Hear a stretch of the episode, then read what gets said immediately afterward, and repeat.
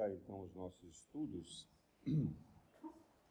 Semana passada nós iniciamos o capítulo 16, Não se pode servir a Deus e a Mamon, e na sequência, para hoje, nos foi pedido para falar sobre o tópico 14, o desprendimento dos bens terrenos. E o, justamente o, o parágrafo final desse tópico vou ler aqui para que a gente possa evoluir no estudo. Ele diz assim: Resumirei o que expus dizendo: Saibam contentar-se com pouco. Se são pobres, não invejem os ricos, porque a riqueza não é necessária à felicidade.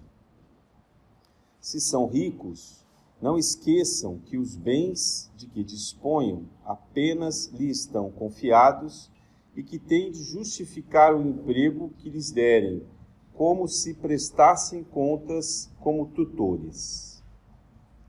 Não sejam depositários infiéis, utilizando-os unicamente em satisfação do seu orgulho e da sua sensualidade não se julguem com o direito de dispor em seu exclusivo proveito daquilo que receberam, não por doação, mas simplesmente como empréstimo. Se não sabem restituir, não têm o direito de pedir. E lembrem-se que aquele que dá aos pobres salda a dívida que contraiu com Deus.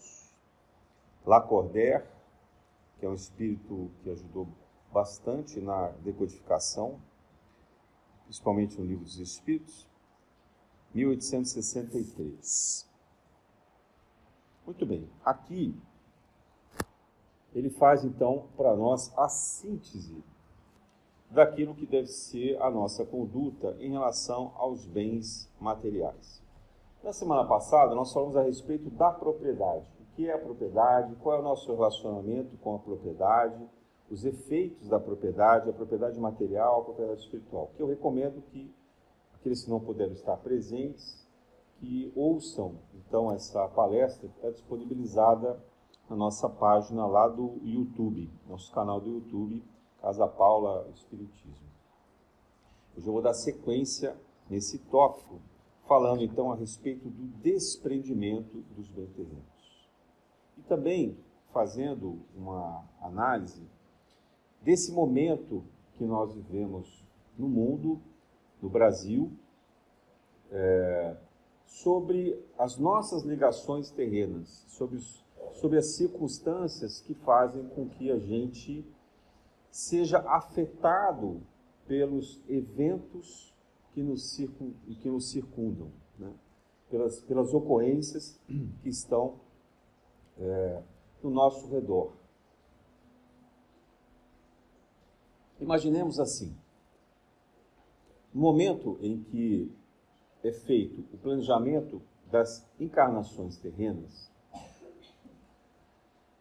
há uma planificação do, da psicosfera como se ela fosse um grande manto energético, um grande oceano energético.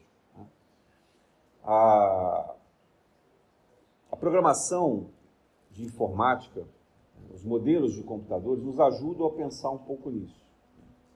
É como se você estivesse iniciando um jogo de computador, um game, ou se você estivesse adentrando em uma rede social pela primeira vez e a sua página está em branco. Então, nessa página, você pode escrever tudo o que você quiser. Você vai definir ali o seu perfil, você vai construir a sua rede de relacionamentos, convidar amigos para participar. Né? E você pode importar informações, por exemplo, dos seus contatos de telefone, né, de outra rede social que você tenha. Ou você pode até mesmo sair pesquisando temas, pessoas e assim por diante. Então, a nossa encarnação, ela de certa forma se assemelha a essa condição. Só que a Terra já está num jogo muito ativo e embaralhado. né, é uma rede social, digamos assim, já bastante antiga. O modelo atual que nós estamos vivenciando, ele tem aproximadamente 7 mil anos, que é o ciclo dessa geração de espíritos que está aqui em progresso. A cada aproximadamente 6 a 7 mil anos é feito um reset, ou seja, há um apagão, uma limpeza desse campo psicosférico. Né?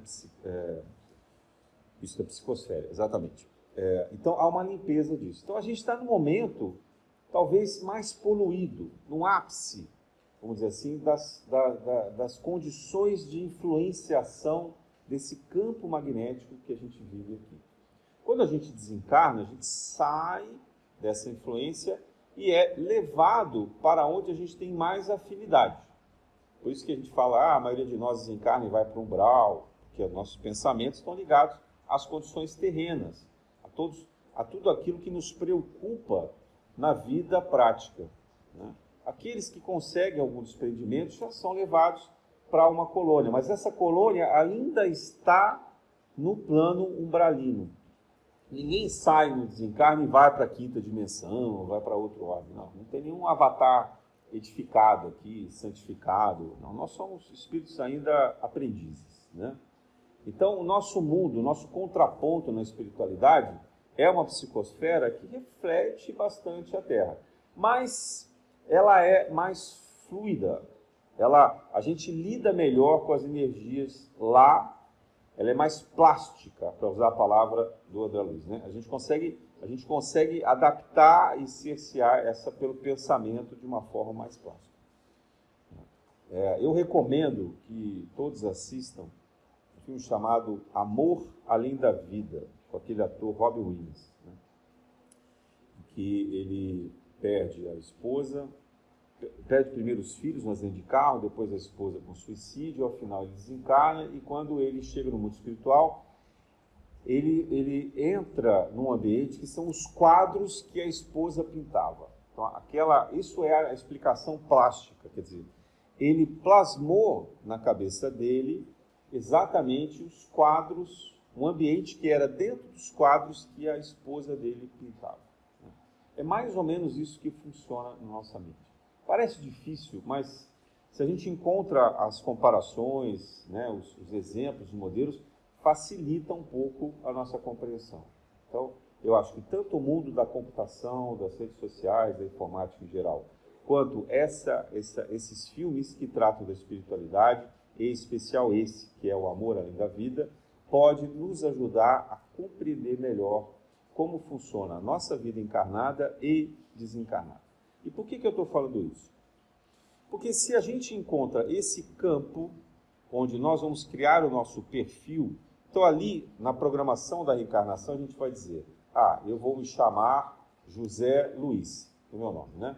Então eu digo assim: esse nome não vem do nada, há toda uma energia trabalhada em cima desse nome isso tem a ver com a energia dos meus pais terrenos, que vão fornecer ah, o DNA, né, a genética necessária para a minha preparação na Terra, vão influenciar no meu aprendizado, na minha evolução, no meu progresso moral e espiritual, e até mesmo material também na Terra. Então, os pais têm uma tremenda responsabilidade sobre o percurso evolutivo dos filhos. Né? principalmente pelo exemplo, pela conduta, mas também pela herança genética, os elementos que atraem e possibilitam toda a programação, todas as provas que estão relacionadas àquilo que é influenciado pelos genes. É, desde, desde impulsos de temperamento até as doenças que podem ser desencadeadas ou não. Então, a, fora a afetividade, o acolhimento, né, a educação e assim por diante. Então, quando a gente fala da questão do apego terreno, começa nessa programação. Porque ali a gente define mais ou menos o plano de bens e de condições de vida que a gente vai ter.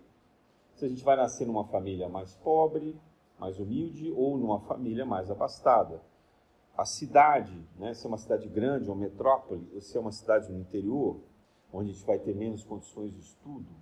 E mesmo que a gente nasça no interior, como veio Bezerra de Menezes, que nasceu no Ceará, também a programação espiritual, às vezes, apresenta as condições dele se locomover, desse espírito alcançar algum lugar onde ele possa se educar e depois evoluir. Né?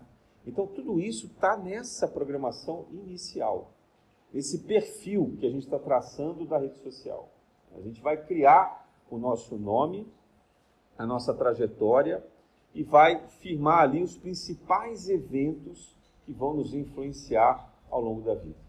A nossa profissão, o nosso ciclo de amizades, o nosso ciclo familiar, as condições iniciais de renda, é, os incidentes de percurso, doenças, acidentes, perdas, é, eventos da natureza que a gente possa se envolver e, e até mesmo mudanças de ordem financeira, profissional e etc. Todo mundo, todos nós temos isso. Todos nós, todos nós. Porque a gente precisa passar por essas perdas.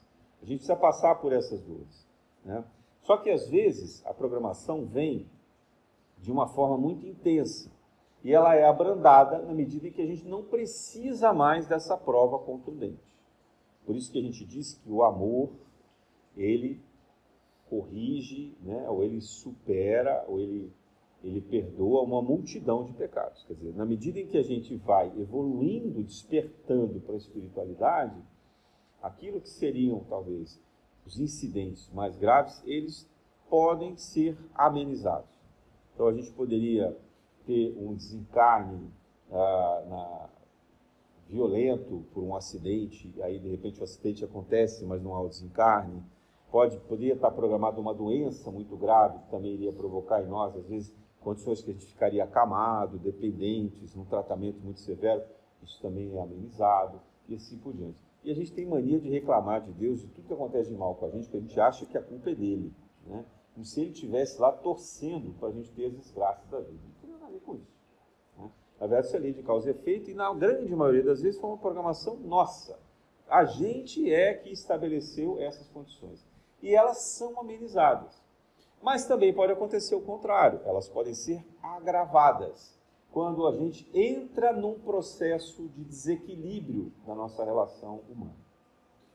Isso vale para as pessoas, vale para os animais e vale para o coletivo, né? vale para um país, para uma nação, etc. Nós somos corresponsáveis pela psicosfera do que acontece no Brasil nesse momento.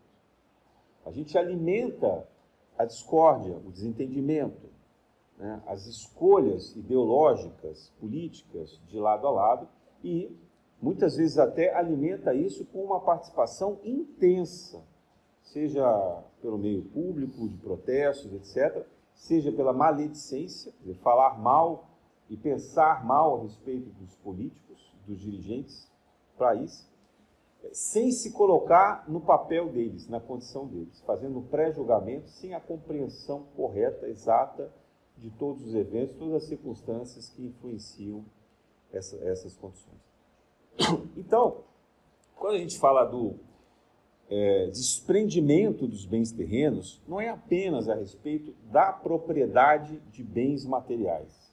Nós não estamos falando apenas do dinheiro, mas sim do ciclo econômico, digamos assim, do que envolve a relação com o dinheiro e com os bens materiais. Né?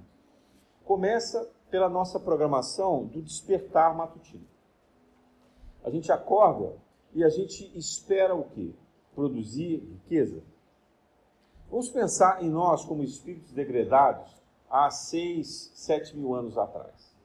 Viemos aqui num ambiente de habitação das cavernas. Éramos espíritos brutos, né? incorporados, talvez no homem de Neandertal, depois no sapiens, Homo sapiens, sapiens sapiens e assim por diante. Então, a nossa relação é uma relação violenta. Por quê? Porque nós trazíamos instintos violentos de outros órgãos. E a gente precisava desovar, vamos dizer assim, né? deixar que essa energia se esgotasse. A energia da violência, quando ela está num processo evolutivo muito arraigado, ela precisa ter vazão dessa violência. Por isso que a história humana tem tanta guerra, tanta disputa. Né? Nós somos esses espíritos que precisávamos dar vazão a isso. Mas a gente está fazendo isso há quase 7 mil anos, gente. Cansa, né? Chega, né? Acho que já deu. Mas para um, Para uns deu, para outros ainda não. Ainda gosta dessa violência. Então a gente tem os espíritos mais rebeldes os menos rebeldes. Essa violência, ela está muito associada ao sentimento de poder, de posse. Poder vem de quem tem a posse. Posse de coisas, posse de pessoas, posse de territórios. Então, o poder está associado a esse desejo impulsivo, incontrolável de querer dominar as coisas, dominar as pessoas, de decidir sobre o destino e o futuro de todas as coisas. Isso é uma doença. Isso é uma doença coletiva, planeta inteiro. Alguns estão no estágio um pouco mais controlado, outros menos controlados. Mas Basta estudar. Quem, quem estudou um pouquinho de psicologia, de psicanálise, de, é, de ciências correlatas a isso, do comportamento humano, sabe perfeitamente o que, o que nos impulsiona essa vontade de poder. Né? Nietzsche, que é aquele filósofo do século, início do século XX, fala muito a esse respeito. Ele compreendeu muito bem essa força de poder. Vários outros pensadores, Foucault fala também sobre a questão do poder, e e vários, vários outros. Né? Freud fala muito disso na psicanálise. É, e no próprio Espiritismo a gente vê muito como esse, essas forças que tentam é, fazer prevalecer a dominância é que geram os nossos conflitos. Nós temos isso. Se nós olharmos com uma lupa para o ambiente da nossa casa, nós veremos que ali dentro há uma disputa forte de poder. Quem é que será que comanda?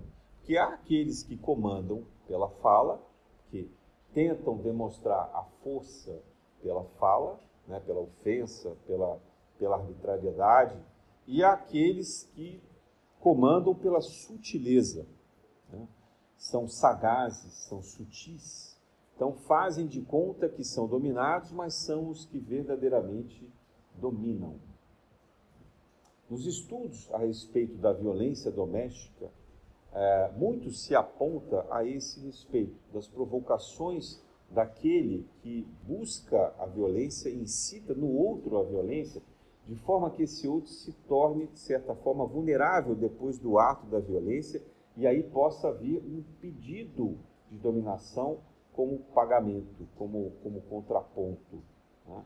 Isso existe em maior e menor escala. Né? São o, aquelas energias né, que a gente tem de quem é o, o sádico e o masoquista. Isso tudo está dentro da nossa concepção psíquica do ambiente que habita a Terra. Só que a gente pode controlar isso, educar isso de uma forma mais saudável ou não. Então, o apego às condições terrenas está cravado no nosso psique, na nossa psique, na nossa ambientação com o poder. E se nós não compreendermos isso, nós não teremos como aprender a fazer o desprendimento dos bens terrenos. Nós vamos ser aqueles espíritos que, quando eles desencarnam, eles ficam aprisionados ao inventário. O que vai para qual parente? Em que condições? Né? E ficam atormentando. Ah, não, você não pode doar a minha roupa. Você não pode mexer no meu carro.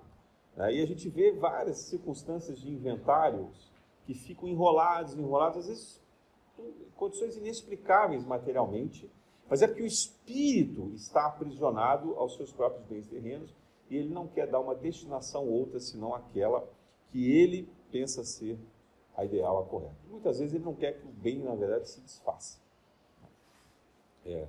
E, e, aí, quanto mais a família briga, os herdeiros brigam pelos bens, pior é a condição espiritual desse ser desencarnado e pior a energia magnetizada naquela família, naquela, naquela residência onde tudo, se, se, se, tudo isso acontece. Então, o apego a, aos bens terrenos, ele está diretamente relacionado às condições de desejo e poder que a gente desencadeia né, pela nossa vontade. E a vontade, ela não é exatamente o desejo ou o querer, são instâncias diferentes. A vontade, ela é mais profunda, porque ela trabalha a partir do nosso inconsciente. ela vem desde o nosso espírito, passando pelo, pelo perispírito e influenciando todas as nossas escolhas na Terra. Quem tem filhos pequenos sabe mais ou menos o que isso significa. Né? Você diz assim para uma criança: olha, você tem que parar de comer doce. Parece que você está dizendo, coma doce. Né? Porque a criança não consegue deixar de pensar nisso. Ou para nós mesmos, quando já adultos, o médico diz assim: você tem que fazer uma dieta. Aí é que a gente não faz mesmo. Né? Então, a, a questão da vontade, ela ultrapassa as condições imediatas. Ela vem por uma força interior que tenta nos governar. E a gente tem que ser capaz de vencer isso. Né? Ela está cravada naquilo que alguns estudiosos espíritos chamaram de cérebro reptiliano. Né? E a gente tem que levar isso para o frontal, onde é o espírito que domina, o espírito desperto né, que domina e não simplesmente os impulsos mais primitivos, porque a gente vem fazendo isso há muitas e muitas encarnações. Então, se liberar dos bens terrenos não é apenas um exercício prático de desprendimento a partir de uma educação de valores. Não basta que a gente diga para nós mesmos, ah, não, eu vou me desapegar, eu quero ter uma vida mais livre, etc. Como também não, não adianta a gente entrar numa seita num grupamento religioso e que todo mundo doou os bens materiais. Porque mesmo, mesmo essas pessoas, elas vão se apegar a mínimas coisas. Elas vão se apegar a um crucifixo, elas vão se apegar a uma colher, a uma mesinha que está no canto da cela delas, se for um monge, né, uma freira. Os apegos, eles vão continuar existindo, porque eles não estão relacionados aos, grandeza dos bens materiais. Você pode ter pessoas muito humildes, muito pobres, miseráveis mesmo, e que ainda assim são apegados. Quem trabalha com população de rua vê isso o tempo inteiro. As pessoas carregando quinquilharias. Que a gente olha e fala, gente, isso não tem valor nenhum. Mas para ela, aquilo tem um valor imenso, imenso. Né? E elas se sentem completamente invadidas quando, quando são é, roubadas ou quando a polícia, por exemplo, faz o que eles chamam de rapa, né? que vem de madrugada e leva aqueles mínimos bens que eles possuem embora. Ah, que para a gente talvez não tenha valor nenhum, mas para eles aquilo é fundamental. E às vezes até a própria condição da subsistência. Então, a questão da subsistência é diferente. É claro que a gente precisa ter bens e condições de sobreviver. Né? Nós estamos falando disso. Mas nós não podemos ter o apego a isso. Há também um outro ponto que preciso complementar da palestra semana passada a respeito da propriedade, que é o apego que se estabeleceu a partir da discussão sobre se poder ter a posse e ser dono. Né? No direito, a gente até distingue o que seja a posse, o domínio, o usufruto e a propriedade, né? numa escala nessa ordem. Por quê? Porque se estabelece uma condição de alguém que pode ou não dispor daquele bem. Como se isso fosse algo sagrado. Né? Como se assim, ninguém pudesse invadir essa condição. Mas é claro que não é assim. É claro, nem pela lógica isso não poderia se sustentar. E nem pelo direito. Né? O direito estabelece lá na Constituição que toda propriedade deve ter uma função social, o que permite uma intervenção do Estado para desapropriação, utilização social e etc. Então, é, no fundo, no fundo, a discussão sobre ter a propriedade é algo criado no nosso psique, na nossa psique, no, no estado psicológico. É, é um contrato, é uma convenção que se faz, mas uma convenção injusta, porque se nós fizermos aqui uma enquete nessa sala, nós vamos perceber que a quantidade de bens e propriedades que cada um de nós possui é completamente desproporcional, desde aqueles que não têm propriedade nenhuma para aqueles que têm muitas propriedades, daqueles que têm muita riqueza. Então, esse estado de propriedade não é algo saudável na humanidade, é algo transitório, mas é algo que constrói verdadeiros e profundos cativeiros. E essa questão da propriedade é tão grave que a gente se sentiu na capacidade de ser dono de pessoas. Então, gerou a escravidão durante milênios. Né? O ser humano achou absolutamente normal ser dono de pessoas. E a gente tem resquício ainda hoje sobre isso nas relações de trabalho. Quando nós tra tratamos os nossos empregados como se eles fossem apenas uma extensão da escravidão, principalmente os que são empregados domésticos.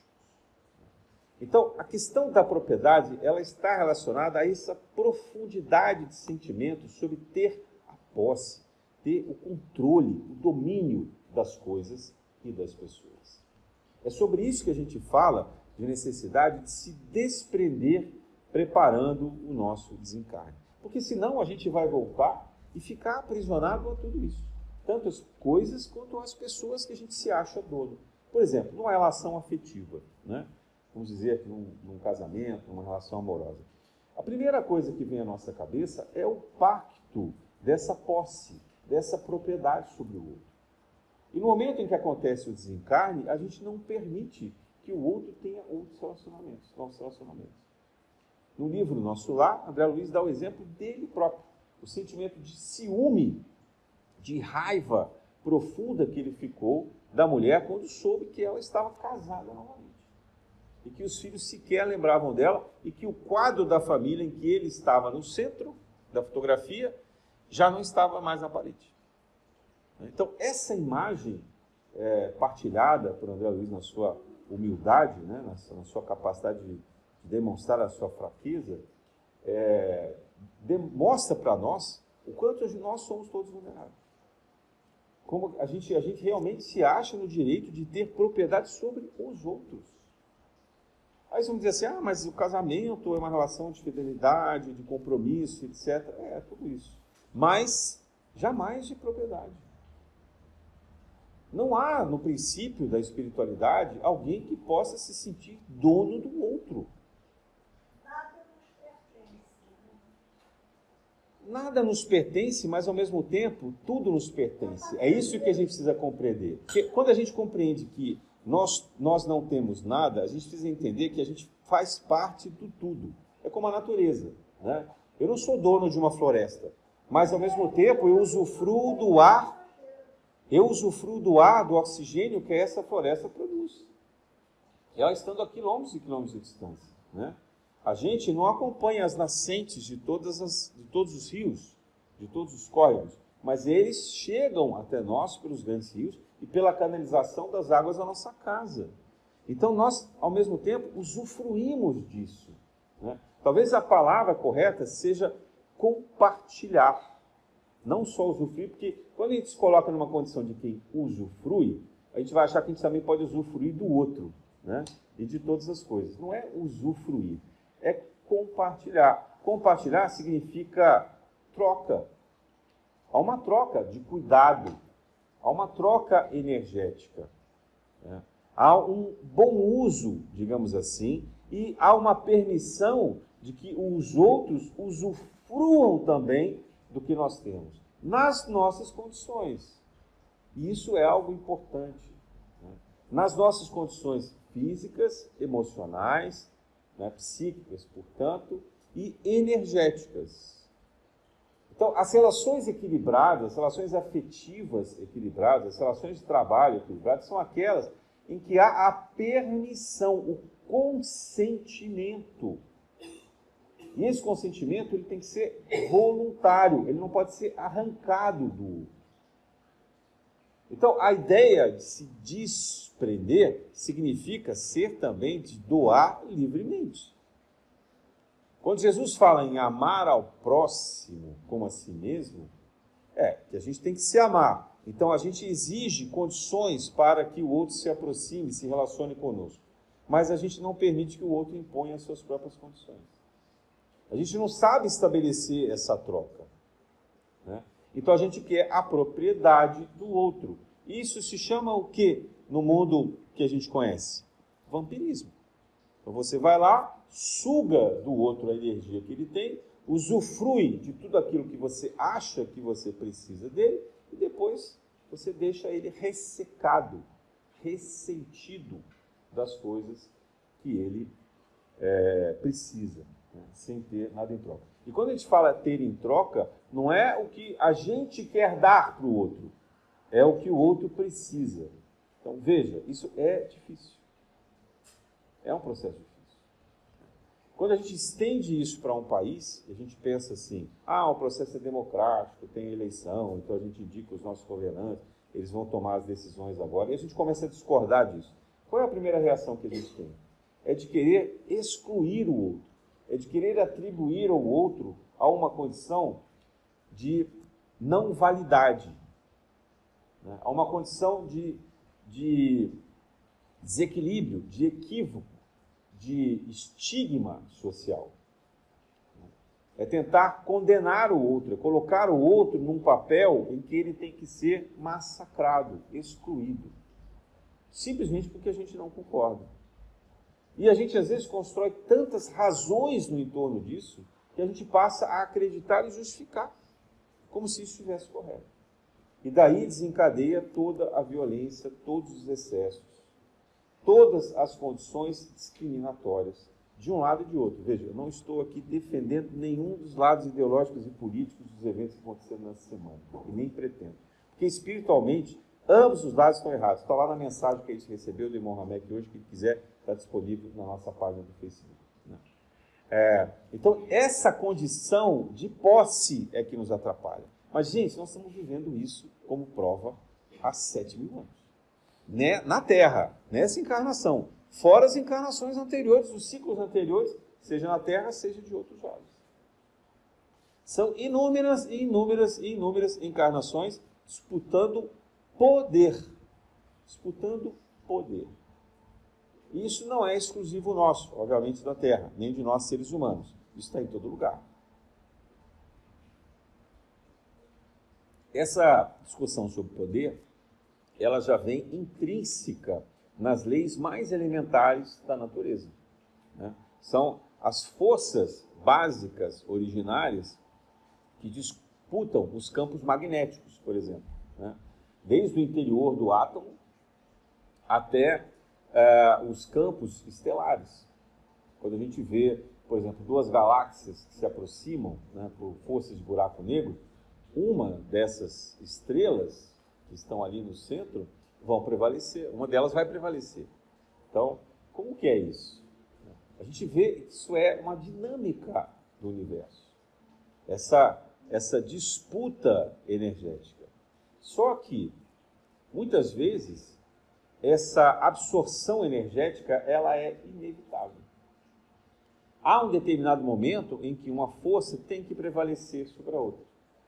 E aqui não há uma discussão sobre bem e o mal há uma discussão sobre qual é o aprendizado disso e qual será o resultado dessa equação de prevalência de uma força sobre a outra. É sobre isso que nós temos que pensar. Se nós formos estudar a história humana, nós veremos que muitas nações nasceram em decorrência de domínios, guerras revoluções. E é curioso verificar o seguinte: um dos lugares mais pacíficos atualmente na Terra é, é a região da Escandinávia. Então, são aqueles países do norte da Europa que vivem praticamente no gelo. Né? Noruega, Finlândia, Suécia, né? é, enfim, aqueles países lá que eram todos eles vikings. Qual era a atitude dos vikings há 500 anos atrás? Quem sabe? Eram saqueadores, eram piratas, eram extremamente brutos. Né? E hoje, eu nunca fui a esse país, mas tudo que a gente vê e ouve, estuda de lá, são países extremamente educados, pacíficos. Inclusive valorizam o silêncio. A Finlândia tem uma lei do silêncio. Ninguém pode fazer barulho em transporte público. É um crime, pode preso. Né? Há uma lei do silêncio. Eles são extremamente ordenados. Eu me lembro de exemplos utilizados no mundo corporativo que se falava é, do estacionamento das empresas na Suécia. Então, o primeiro empregado que chega, ele vai estacionar o carro no estacionamento, ele para na vaga mais longa, mais longe. E assim, e os outros vão parando ao redor dele ordenadamente. Por quê? Porque eles partem da premissa que aquele que chegar por último está atrasado involuntariamente, porque ele não quis chegar atrasado. Mas aconteceu algo no dia dele que atrapalhou. Então, eles têm que facilitar que ele percorra um espaço menor, e diminua o seu atraso. Olha que visão incrível, ordenada de sociedade, solidária, né? que coisa impressionante. Né? E toda essa organização social, mas de um povo que era viking, de um povo que era usurpador. No mínimo social, uma, uma evolução no mínimo social. Não sei se. Moral também, por que não? Né? Uma evolução moral. Não sei se espiritual, mas uma evolução social, né, de uma ordenação social, ética, bastante intensa. Então, isso mostra que é possível evoluir e se organizar na Terra. A gente vê é, exemplos disso também nos países orientais, principalmente o Japão. Todo o tempo a gente vê a organização deles no transporte público, no metrô, a capacidade de espera, de resignação daquele povo, né? É uma coisa impressionante. É, e, a própria cultura oriental, partindo da Índia é, para o Ocidente, nas religiões como o budismo, né? pedem esses exemplos de meditação, de reflexão, de ponderação sobre as coisas e trabalham ah, o controle sobre os impulsos cerebrais, os impulsos psíquicos que nós temos. Então, eles têm um domínio melhor sobre isso. Mas não significa que por dentro deles não aconteça uma guerra interna. Né? É como engolir sapo. Então, a gente é capaz de controlar a fúria, mas essa fúria invade o nosso interior. Né? É, às vezes criando doenças no nosso esôfago, no nosso sistema gástrico, né? É, de forma que a gente vá se consumindo. Então, o problema da, da violência, principalmente do poder e do apego às condições materiais, é um problema ainda de todo o nosso ordem. Ele é um problema universal, depende do estágio de evolução, mas ele está muito concentrado na condição da Terra. Esse também é o nosso pensamento quando a gente pensa em fazer colonização de outros planetas. Veja, há 500 anos atrás, a Europa decidiu colonizar as Américas e colonizar a África. É essa a palavra, colonizar. Então, eles chegavam nos lugares e se sentiam donos. E ali se apropriavam dos bens, das riquezas e das pessoas. No caso da África, transformaram em escravos e trouxeram para o desenvolvimento das Américas. Então era apropriação pelo colonialismo daquele que se sente dono. Bom, passados 500 anos, a gente vai dizer, ah, mas a humanidade evoluiu, né? Hoje não tem mais colonização, isso é criticado, isso permite que um país invada o outro colonize o outro, etc. Lê do engano, porque é o que nós estamos preparando fazer com Marte e com a Lua. E se as nossas naves alcançarem, com Júpiter, até Plutão e fora do sistema solar. Porque a gente ainda pensa em colonização. E quando a gente vai trabalhar no mundo corporativo, a gente percebe que a ideia de colonização é exatamente idêntica. Porque o que vocês acham que é o planejamento de uma multinacional que resolve ir para um lugar que não tem o produto dela? Se não estudar os consumidores, os hábitos e criar condições para que esses consumidores criem novos hábitos e se tornem dependentes do consumo daqueles produtos que eles queiram vender. Sejam eles eletrônicos, sejam de alimentos, sejam cosméticos ou de qualquer outra forma. É criar o hábito, criar a convicção de que ninguém é capaz de viver mais sem aquele produto. Não é isso que nós fazemos hoje? Quantos de nós tínhamos celulares há 15 anos atrás? Ninguém precisava de celular. Hoje em dia ninguém vive sem celular. Isso está acontecendo com diversos outros produtos de consumo. E vão ter novos avanços que vão cada vez mais nos tornar aprisionados, dependentes da condição material. Alguns estudos bem ameaçadores e que são importantes para a ciência, são necessários para a evolução humana mas quando eles estão associados à ideia de dominação, de subjugação, então isso é nocivo, isso é perigoso, isso não há nada de espiritual. Uma dessas coisas é um implante chip na nossa cabeça que pudesse, por exemplo, controlar a dosagem de medicamentos, ou que pudesse servir, substituir os sistemas de comunicação, né? As mensagens eletrônicas, as mensagens faladas do celular, sinais, etc., e a gente passar a ser controlado.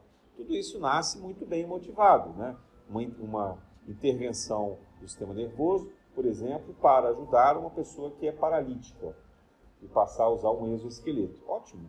Mas depois isso tudo vai se transformando em controle, dominação, subjugação dos pensamentos, das vontades, dos desejos, dos impulsos.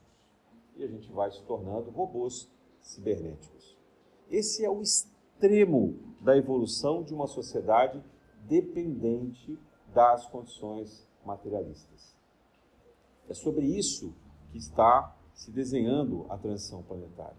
Se nós vamos permitir que isso aconteça, e cada vez mais nós estaremos plenamente aprisionados às condições de dependências materiais, ao sistema econômico financeiro, ao sistema de alimentação industrializada, ao sistema de domínio das nossas vontades, né, onde cada vez mais a gente vai simplesmente aceitando as sugestões que são feitas, as induções que são feitas por esses grandes grupamentos é, científicos, empresariais, políticos, ideológicos, etc., ou se a gente se liberta disso com as consequências e os riscos inerentes a esse desprendimento. Porque sair de um sistema é uma decisão nada fácil. E eu vou me reportar aqui a uma, um outro filme que é Matrix. Muitos de vocês já viram, os que não viram, sugiro que vejam, que assistam. Uma série, são quatro filmes, se me falha a memória, que demonstram como se nós estivéssemos aqui aprisionados dentro de um sistema controlado por máquinas. Olha, isso parece muito a ideia dos Vedas, quando falam sobre Maya, né, o estudo da ilusão. O mundo da, da terceira dimensão é o mundo em que nós somos avatares. Nós habitamos corpos terrenos e o nosso espírito está fora do corpo e controla tudo. Então é como se fosse um avatar, como se a gente estivesse vivendo uma realidade virtual. Mas tudo que a gente faz aqui afeta o nosso espírito. Então a gente tem uma reciprocidade energética nesse fluxo de aprendizado, nessa experiência, nessa vivência terrena.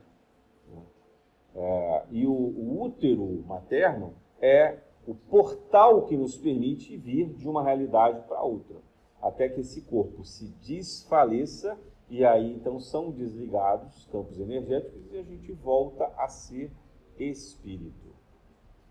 Não é diferente da realidade virtual, tá? Não é diferente. Lá na Matrix, o que eles sugerem é que possa haver um desligamento do próprio corpo físico. Então, é um filme não espiritualizado, é um filme materialista, mas ao mesmo tempo ele traz para nós uma visão muito clara. E na hora que ele se desconecta dessas máquinas, ele vai viver um momento de dor, porque ele vai se perceber como ele é.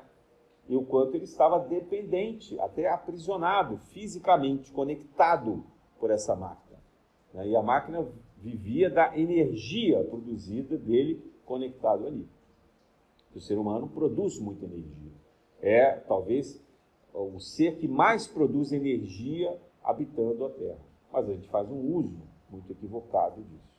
Então, se desprender, em primeiro lugar, exige o quê? A consciência. Se nós não tivermos consciência de como é a nossa vida verdadeira, a vida espiritual, numa plataforma conectada à matéria, nós vamos valorizar o quê? As escolhas materiais sendo que a nossa vida que prevalece é a vida espiritual. Então, quando a gente diz assim, tudo é passageiro, é porque essa vida material é passageira. Já começa que é um ciclo que se desintegra. A gente nasce um bebê, né? E aí vai crescendo, alcança o ápice da idade adulta, da força física, cresce mais em inteligência, em clareza e depois entra num processo natural em que a gente vai perdendo essa força física e vai se reintegrando novamente à natureza.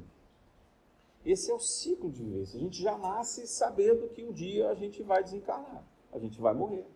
Um dia a gente vai se enfraquecer, vai ficar doente, vai passar por perdas, por sofrimento. Ninguém esconde isso da gente. A partir dos 4, 5 anos, a gente começa a ter consciência de que isso vai acontecer na vida. E quanto mais a gente cresce, a gente sabe disso. Mas a gente continua com medo, a gente continua com resistência. Por quê? Porque a gente fica aprisionado a essas expectativas terrenas desse corpo físico. Ora, mas esse corpo físico é passageiro. Hoje eu vim aqui numa condição masculina, com o nome de uma família, é, habitando a cidade do Rio de Janeiro, mas tendo uma profissão como advogado, mas e daí? Eu já fui tantas outras coisas em outras encarnações.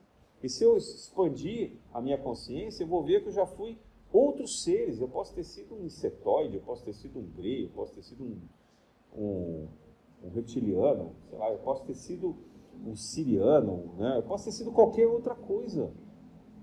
E provavelmente fui. E isso não faz a menor diferença no tempo cósmico. O que importa é que lição nós estamos levando dessa experiência terrena agora. E a gente não vai levar os carros, a gente não vai levar as casas, a gente não vai levar os relacionamentos. Vou repetir. A gente não vai levar os relacionamentos. Nem com os nossos filhos, nem com os nossos pais. A gente vai levar os sentimentos. Por isso que os sentimentos precisam ser puros, verdadeiros. Porque esses a gente carrega conosco. Porque se eles são nocivos, a gente também carrega a nocividade dos sentimentos. E a gente vai desenvolver a busca pela vingança, a busca pela, pela, pelo querer manter-se algemado a esses espíritos. E a gente sabe que quando a gente ama verdadeiramente alguém, a gente quer do outro a liberdade. Quando a gente tenta aprisionar alguém, é porque não há um sentimento puro. Isso vale para as coisas. Né? Ter apego às coisas é fazer com que elas tenham a sua utilidade. O dinheiro tem que circular, os bens têm que circular, a riqueza tem um propósito. Os bens que a gente utiliza em casa, eles têm que ter um propósito. Ter coisas paradas em casa significa a energia parada. A energia parada é uma represa negativa de energia. Que não só nos atormenta e desequilibra, como gera doenças psíquicas e físicas. São energias paralisadas, energias que vão se contaminando. Alguém já deixou um copo de água parado em casa? Pega um copo de água filtrada, deixa lá três semanas, não façam nada. Água é filtrada, você vai dizer assim, mas a água é tão pura, filtrada. Deixa ela ali. Eu garanto para vocês que ela vai desenvolver bactérias, vai desenvolver limo. Quanto mais tempo ela ficar, se você deixar ela bastante tempo, ela vai ficar verde. Ela vai criar uma vida, mas é uma vida nociva. Não é uma vida, você não vai poder mais beber aquela água que estava ali, que era pura, que era potável. A energia parada, ela gera energia negativa. Para que ela seja positiva, ela tem que interagir, interagir com o resto do universo. A água tem que circular. Uma água que circula no rio é uma água pura. Uma água parada é uma água contaminada. Será que a nossa energia está em movimento, circulando pelo mundo, ou ela está parada? Isso vale para a nossa casa, para as pessoas com quem a gente convive. Nós não fomos feitos para ficarmos aprisionados. As relações não podem se tornar prisões. Nós temos que ser capazes de ser livres. E isso não significa promiscuidade, pelo amor de Deus. Isso significa, de fato, ter um amor livre, ter um amor que não aprisiona, ter a compreensão do relacionamento com o outro, que flui, que respeita, que evolui. Ele cria uma consistência de tolerância, de compreensão e de, de cumplicidade evolutiva, que é muito específica de cada um seja na amizade, seja nas relações mais afetivas, românticas, é, familiares e assim por diante. pessoas vão e vêm. E às vezes vão. E a gente tem que compreender isso. Como as coisas às vezes têm que ir. E quando as coisas, a gente não permite que as coisas possam fluir, elas são muitas vezes arrancadas de nós. Porque a gente precisava de se desfazer daquela coisa. Né? Desapega. Larga a mão. Deixe ir. A gente não vai levar nada dessa vida. E não adianta esperar ter 190 anos achando que lá a gente vai tomar a decisão do desapego. Não, é agora. É nesse momento. Porque a gente não sabe o instante em que a gente vai desencarnar. A gente precisa ter o desapego. Não tem nada daqui que a gente vai levar embora. A gente pode então ter preferências, pelo menos? Pode. Preferência é uma coisa. Então, assim, você pode ter a roupa da sua preferência, você pode ter o objeto da sua preferência, você pode até ter as pessoas da sua preferência. Você não pode se achar dono dessas coisas, dessas pessoas. Você pode construir um relacionamento que vai ter o seu tempo. E é o tempo combinado. É o tempo ajustado com o outro. Isso dificilmente é o tempo que a gente espera.